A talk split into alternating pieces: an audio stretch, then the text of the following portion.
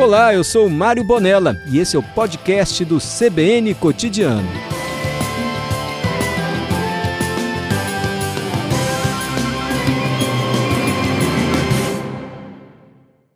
Muito boa tarde ao senhor, professor.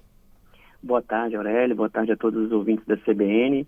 Uma alegria enorme estar aqui com vocês nessa tarde. Ele que é mestre em Direitos e Garantias Fundamentais. O professor, antes de mais nada, é, quando para a gente entender um pouquinho de trás para frente, né? O Supremo Tribunal Federal decide que o orçamento secreto, assim chamado, é inconstitucional. Significa que ele não vale, que não pode acontecer dessa forma. É isso, basicamente? Perfeito. Na verdade, é uma decisão que, quando é noticiada em 6 a 5, parece que houve um acirramento muito grande das votações, mas é bom esclarecer para os nossos ouvintes que mesmo tendo um, certas divergências em alguns pontos, de maneira geral, tirando aí o ministro Nunes Marques, né, que foi mais contra mesmo, é, de maneira geral, quase todos concordaram que tem problemas nessa nessa sistemática que se instalou, se instalou, instalou, desculpa, na, a partir de 2019, com esse chamado orçamento secreto. Mas basicamente o que ficou decidido, a conclusão, que foi até a conclusão sugerida pela própria ministra relatora Rosa Weber, é de que, da forma como estava, eh, não era viável, não era compatível e também não era constitucional, né, a partir dos princípios que a Constituição do, do Brasil eh, propõe. E dessa maneira foi estabelecido, ficou estabelecido uma série de eh, ações que as unidades da federação, os ministros de Estado, aqueles que receberam de alguma maneira é, verbas, né, oriundas desse é, desse código que ficou chamado como RP, que é o resultado primário, né, um código de orçamento é, das emendas do relator, que ele estabelecesse aí então a transparência total, o acesso à informação clara, precisa, né, em portal centralizado, que pudesse ser de maneira objetiva, é, que, que a população pudesse fiscalizar de onde saiu quem que é, propôs a emenda, qual, qual o valor e para onde foi, se foi destinada, para qual programa, para qual política, né? Basicamente, foi essa a conclusão do Supremo Tribunal Federal. Professor, é claro que essa decisão do STF, ela toma como bases critérios jurídicos para preservar a Constituição e o direito de todos os cidadãos como Corte Suprema, obviamente. Só que a gente sabe também que existem muitos outros critérios a serem considerados que são critérios subjetivos, políticos. E aí eu já pergunto ao senhor, a partir de um momento que se tem uma decisão do STF, considerando o artifício do orçamento secreto como inconstitucional, a classe política ela pode tentar encontrar saídas para tentar burlar essa decisão. A partir daí, qualquer tentativa que não surta efeito de claridade, de transparência, também se torna inconstitucional e passível de questionamento? Então, bom é, a gente poder comentar essa decisão de cara, que é um, não é uma decisão qualquer.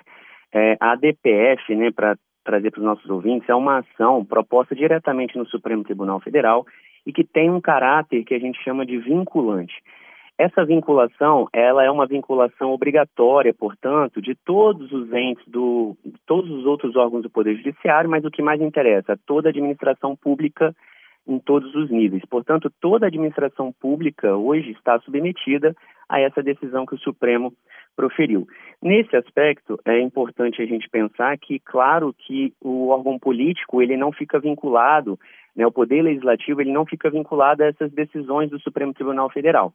Quer dizer que amanhã é possível que o Congresso venha a editar uma lei, algo que possa ser é, modificar esse regime, não, não seria é, um, um problema, vamos dizer assim, um, ou proibido.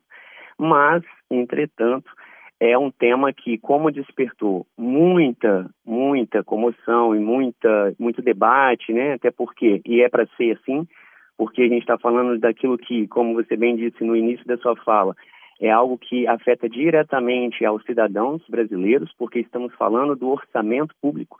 E aí é né, até um paradoxo falar em orçamento secreto. Não existe, não pode existir em lugar nenhum um país que se diz republicano, que se diz baseado em princípios de publicidade, de eficiência do gasto público, de zelo com o gasto público, que a gente tenha um procedimento denominado como orçamento secreto. Né? Então, isso seria inconcebível e foi basicamente isso que todos os ministros do Supremo Tribunal Federal decidiram. Mas é claro que, como tudo, é, nem só é jurídico, porque juridicamente não há que se questionar. É, algo que diz respeito ao gasto público, que você não sabe de onde sai, ou qual o valor que sai, para onde vai, isso juridicamente já afronta a Constituição em diversos princípios aí que foram destacados na decisão, por exemplo, o princípio da publicidade, uhum. e não só a publicidade, porque não, foi, não é possível ter acesso, porque a publicidade também exige uma transparência. É preciso que as pessoas tenham clareza na informação e saibam aonde encontrar essa informação. Então a gente tem todo um arcabouço jurídico para dar conta disso. O problema, como você bem levantou, são as questões políticas, né? E aí a gente já, já viu o Arthur Lira é, se movimentando no sentido de que é, seria né, algo, buscar uma alternativa a isso, porque, é claro, que o que está em torno, né, para os ouvintes também, a gente esclarecer isso, que está em torno não é só uma questão jurídica, mas uma questão de é, vantagem política, uma questão de você buscar é, ter ali uma pauta, né, com muito dinheiro, que a gente está falando aí de 21 bilhões de reais. Então, é isso influencia, de alguma maneira, a política no Brasil e, portanto, é, tem todo um interesse, né, de, de que isso seja é, mantido para uns e para outros seja questionado, porque com certeza isso envolve uma vantagem política enorme. Né? Professor, é, uma das críticas que a classe política fez a essa decisão é justamente a pelo menos ao ver da política, uma interferência do judiciário no legislativo. Mas é, vale a gente lembrar que foi até parte do próprio legislativo, enquanto é, congressistas, que provocaram o STF para uma tomada de decisão, seja de oposição ou de situação naquele momento. Mas quando a gente tem políticos que optam por burlar ou por pelo menos não serem transparentes como deveriam, a justiça ela se vê obrigada, quando provocada, a colocar um freio, já que os próprios políticos não estão seguindo as regras do jogo, por assim dizer, né? É, essa é uma questão que sempre volta quando o Supremo Tribunal Federal tem que decidir algo muito complexo, né, e, e de muita interferência política. É importante que a gente fale que, como você já destacou também, o Supremo ele é um órgão que precisa ser provocado, e assim foi. É, a DPF é uma das ações possíveis, né, e foi aceita e foi conhecida.